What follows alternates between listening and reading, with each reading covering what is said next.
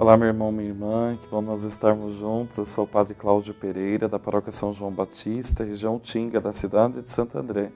Esse é o nosso programa Verbo, uma palavra de Deus da Diocese de Santo André. Programa transmitido na TV Mais, por podcast, rádio e mídias sociais da nossa querida Diocese. Hoje nós estamos no dia 10 de novembro, numa quinta-feira, celebrando a memória de São Leão Magno, Papa e Doutor da Igreja. Nós meditaremos o Evangelho de Lucas, capítulo 17, dos versículos 20 a 25. Em nome do Pai, e do Filho e do Espírito Santo. Amém. Naquele tempo, os fariseus perguntaram a Jesus sobre o momento em que chegaria o reino de Deus. Jesus respondeu: O reino de Deus não vem ostensivamente, nem se poderá dizer está aqui ou está ali porque o reino de Deus está entre vós. E Jesus disse aos discípulos: Dias virão em que desejareis ver um só dia do Filho do Homem e não podereis ver. As pessoas vos dirão: Ele está ali ou Ele está aqui. Não deveis ir nem correr atrás, pois como o relâmpago brilha de um lado até o outro do céu, assim também será o Filho do Homem no seu dia. Antes, porém, deverá sofrer muito e ser rejeitado por esta geração. Palavra da salvação, glória a vós, Senhor. Hoje os fariseus perguntam a Jesus quando chegaria o reino de Deus.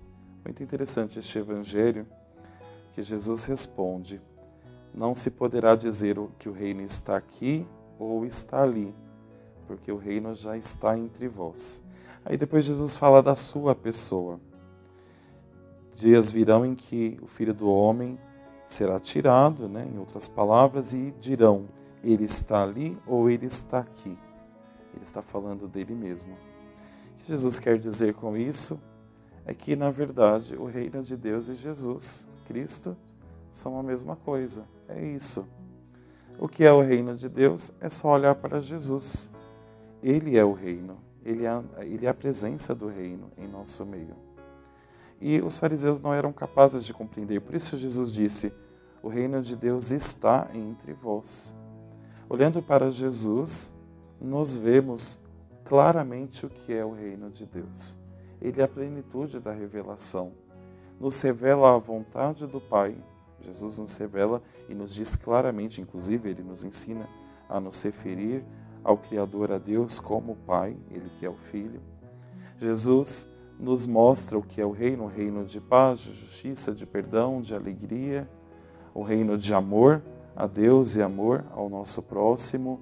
Enfim, Jesus, com as suas atitudes e com a sua vida, mostra para nós claramente o que é esse reino. Então, se quisermos viver o reino de Deus e antecipar, construir o reino de Deus nesse mundo, o que nós devemos fazer? Seguir os passos de Cristo. Ele é o caminho do reino.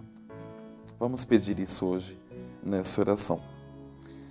Senhor Jesus, nesse dia de hoje, na tua presença, nós queremos seguir os teus passos, Senhor, porque temos a certeza de que, seguindo os teus passos, caminharemos também construindo o reino de Deus neste mundo. Ajuda-nos, Senhor, a não vivermos afeiçoados as coisas desta terra, afeiçoados a outras lógicas. Nós queremos seguir a tua lógica, o teu caminho. O Senhor esteja convosco, Ele está no meio de nós. A bênção do Deus Todo-Poderoso, Pai e Filho e Espírito Santo. Amém. Deus te abençoe. Um ótimo dia. Santo André Apóstolo, rogai por nós.